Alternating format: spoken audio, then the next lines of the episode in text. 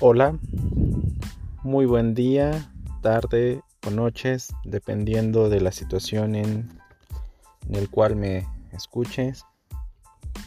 Bien, mi nombre es Saúl Mariano, quien les va a presentar acerca del tema de teoría general de sistemas, quien habla acerca de Von Bertalanffy. Y bien, antes de iniciar con el análisis acerca de la teoría general de sistemas, considero de gran relevancia la definición de los siguientes conceptos. Por primera parte, tenemos teoría y segunda sistema, con la finalidad de brindarles una mejor o un mejor entendimiento a todos los que me escuchan. Empezaré con el término de teoría, definido como conocimiento especulativo considerado con independencia de toda aplicación, mientras que el término de sistema hace referencia a un todo organizado y complejo, un conjunto o combinación de cosas o partes que forman un todo complejo o unitario. Bien, para el, para el autor, el concepto de sistema puede definir como un conjunto de elementos que interaccionan entre ellos. Esto no necesariamente son humanos, ni siquiera animales, sino que también pueden ser ordenadores, neuronas o células, entre muchas otras posibilidades. Los sistemas se definen por su característica estructural, como la relación entre los componentes y, y funcionalidades. Por ejemplo, en los, en los sistemas humanos, los elementos del sistema persiguen un fin común. El aspecto clave de diferenciación entre los sistemas es si, es si estos están abiertos o cerrados a la influencia del entorno en que se sitúan. Para ello comentaré acerca de los tipos de sistemas. Para Bertalanffy y otros autores posteriormente han definido distintos tipos de sistemas en función de características estructurales y funcionales. Veamos cuáles son las clasificaciones más importantes.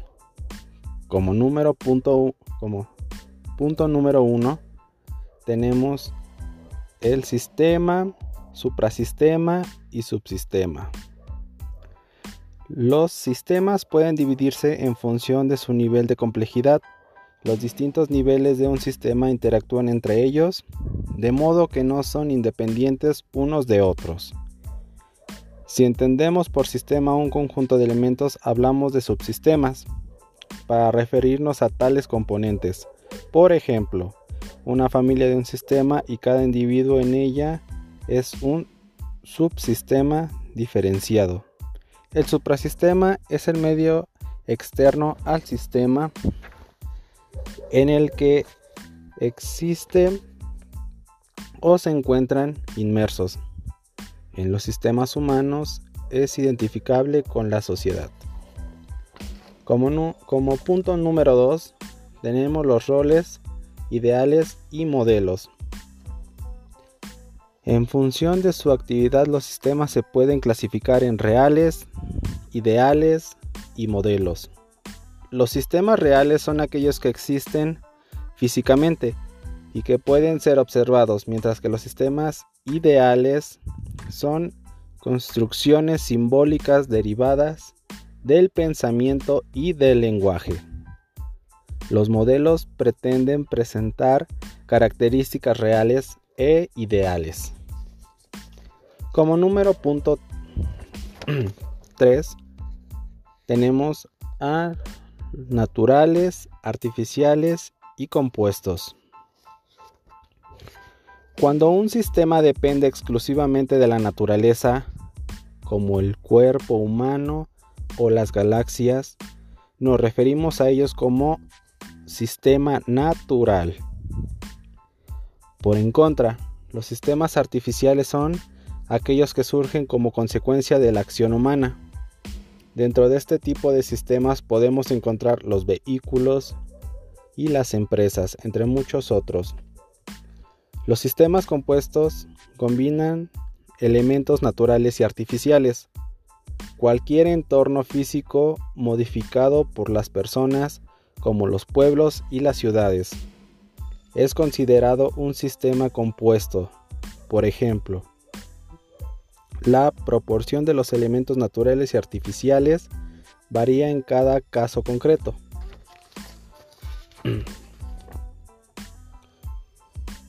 Como punto número 4 tenemos a los cerrados y abiertos.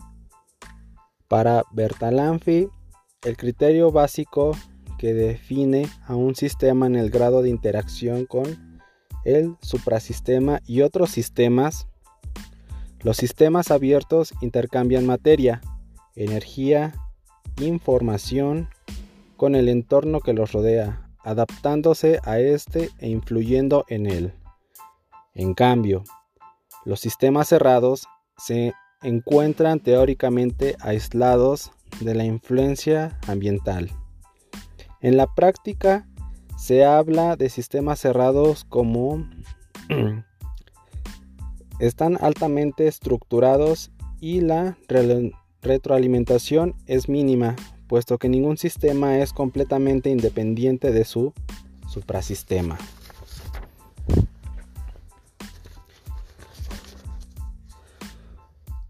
Para ello también comentaré acerca del desarrollo de este enfoque terapéutico. Inicialmente esta terapia se basó en la interacción bidireccional de las relaciones humanas con fenómenos de, retroalimentación constantes que influyen en las conductas de los individuos, siendo el patrón más afectado el llamado miembro sintomático o paciente índice, es decir, aquel individuo quien dentro de un sistema familiar expresa cierta patología psiquiátrica o psicológica por el cual está referido a atención psicoterapéutica. Es por eso que en su origen esta terapia se desarrolló para las familias en cuyo seno había alguien que sufría una enfermedad psíquica grave. Sin embargo, con un mayor desarrollo teórico, el concepto de enfermedad fue inadecuado para designar fenómenos psíquicos que se relacionaban más con patrones de comunicación alterados o deficientes. Así el enfermo resultaba ser más bien el portador de los síntomas de una dinámica disfuncional que ocurría en el sistema al que pertenece. La frecuencia de las sesiones suelen ser menor que la observada en terapias de otras orientaciones. El tiempo entre sesiones puede ir de 2 a 6 semanas, mientras que el número total de sesiones es un promedio entre 10 a 14 sesiones. El tiempo de atención específico para cada caso dependerá de los avances obtenidos a lo largo del proceso psicoterapéutico. El sistema ha tenido logros como complemento en tratamientos de la conducta alimentaria, drogodependencias y conductas infantiles disfuncionales, así como en ciertas depresiones clínicas donde la terapia sistemática de, pareja ha resultado eficaz, aunque no tanto como en otras aproximaciones clínicas. Muy bien, eh, hasta acá realmente parte de esta teoría general de sistemas es gran, bueno, es muy vasta y a la vez muy enriquecedora, puesto que dependiendo nuestras necesidades y como el mismo terapeuta lo indique, realmente es muy funcional. Seguimos y para ello, eh, como conclusión, puedo decir que es como así surgen los principales modelos de intervención contemporáneos en la terapia sistémica, los cuales son las intervenciones emocionales que van dirigidas a detectar y cambiar cómo se sienten los clientes o la familia frente al problema, consigo mismos, en relaciones a otros o a ciertas experiencias. Las intervenciones cognitivas que tienen como objetivo cambiar la narrativa, es decir, la forma en que la persona o la familia dan sentido a su historia y a su situación actual, incluyendo su visión sobre el problema por el que consultan.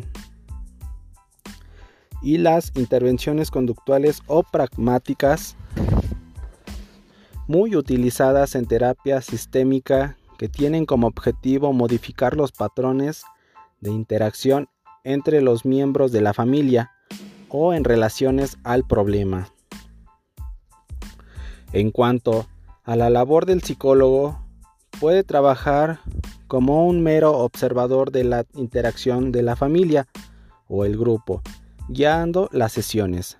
También puede trabajar interactuando como observador principante, que a esto se refiere como miembro o como un otro miembro de la familia, involucrándose en la dinámica familiar. Por esta razón, en este enfoque se considera al terapeuta como parte de la realidad observada, donde intentará insertarse de manera sutil al mundo de la familia. Para esto la principal calidad con la que debe contar un terapeuta sistémico es la espontaneidad, la cual define como habilidad para emplear diferentes aspectos de sí mismo en respuestas a contextos sociales diversos. El terapeuta puede reaccionar, moverse y hacer sus sondeos con libertad, pero solo dentro de la gama de posibilidades tolerables en un contexto determinado además de ser espontáneo, debe presentar como, bueno, se debe de presentar como activo, ocupando un lugar de liderazgo en la terapia. Dependiendo del momento, el terapeuta puede tomar una postura cercana, intermedia o lejana con algunos miembros o toda la familia, con el fin de establecer nuevas pautas de relación, que es decir, puede elogiar o agraviar, hacer, acercar o alejar a los miembros de la familia, clarificar o confundir. Todo esto con la guía constante de las hipótesis de trabajo sobre el funcionamiento de la familia que se forma el terapeuta, que van siendo confirmadas o rechazadas de acuerdo a los hechos. Muy bien, espero y haya sido de su agrado esta información. Muchas gracias nuevamente por escucharlo y bueno, les deseo un buen ya sea fin de semana, inicio de semana, dependiendo de la circunstancia y nos vemos.